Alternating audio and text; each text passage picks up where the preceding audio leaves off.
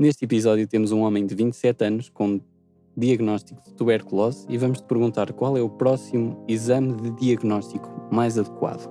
Bem-vindos ao 96 Segundos, podcast de educação médica português em que resolvemos vinhetas clínicas em tempo real. Eu sou o Gil Cunha e comigo está o João Nuno Soares. Olá, eu sou o João Nuno. Sejam muito bem-vindos a este podcast. Um homem de 27 anos vem à consulta de seguimento após ter terminado tratamento para tuberculose ativa que adquiriu a viajar na Tailândia. O doente realizou um esquema de isoniazida, rifampicina, etambutol e pirazinamida durante dois meses e isoniazida e rifampicina por mais quatro meses, o esquema standard da tuberculose. Refere que se sente bem e não tem queixas. Não tem antecedentes significativos, exceto um caso recente de dermatite seborreica difícil de tratar hum. e um episódio recente de zona num hum. homem de 27 anos. No exame objetivo, a sua tensão arterial normal, 120-80, frequência cardíaca 70, e apresenta as tais lesões de dermatite seborreica no scalp e nas costas. Ele está preocupado com a possibilidade de ainda ter tuberculose. E o que te perguntamos é: qual é o exame diagnóstico mais adequado para este doente? Ora, temos um jovem que foi à Tailândia, é um país com elevada prevalência de tuberculose e apanhou a infecção. Mas o que me está a preocupar é que ele tem zona. Um jovem de 27 anos com zona indica pode ter imunossupressão. E depois tem a questão da dermatite seborreica. É importante termos noção das manifestações dermatológicas das doenças sistémicas. Eu não as tenho a todas presentes na memória, mas quando vejo um homem uh, com uma infecção por tuberculose, eu penso que ele pode ter outras infecções uh, e poderá estar associado ou HIV ou a hepatites e gostava de ver quais é que são as hipóteses de diagnóstico.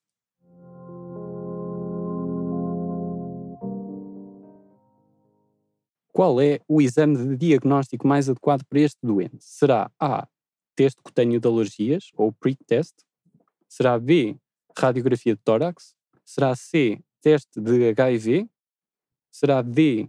Prova da tuberculina? Ou será E, cultura e exame direto da expectoração?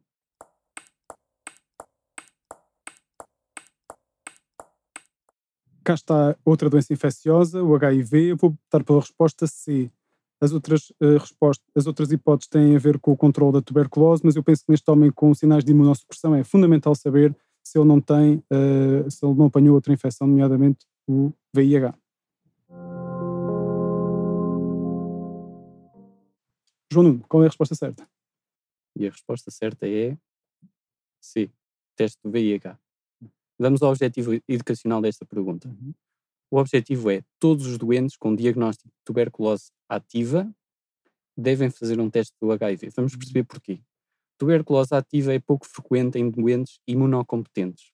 Neste doente, uhum. o herpes zoster, particularmente em vários dermátomos, e a dermatite seborreica de novo, estão associados a manifestações iniciais da HIV. Hum.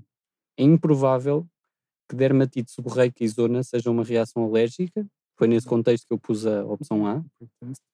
E a radiografia de tórax ou o exame da expectoração para confirmar a resolução da, da tuberculose não estão indicados. Uhum. Ainda mais, uma vez que o doente foi exposto, qualquer prova da tuberculina que ele faça a partir de agora vão ser positivos. Não vai ter nenhum significado diagnóstico. Portanto, se calhar os amigos que foram com ele à Tailândia também podem ter apanhado a tuberculose, mas só ele é que teve tuberculose ativa porque já estaria imunossuprimido antes. Seria esse o mais provável, não é? Uh, quem diz a tuberculose também diz o HIV. Sim. Se calhar ter. esses amigos também devem ser identificados uhum. e testados. Uhum.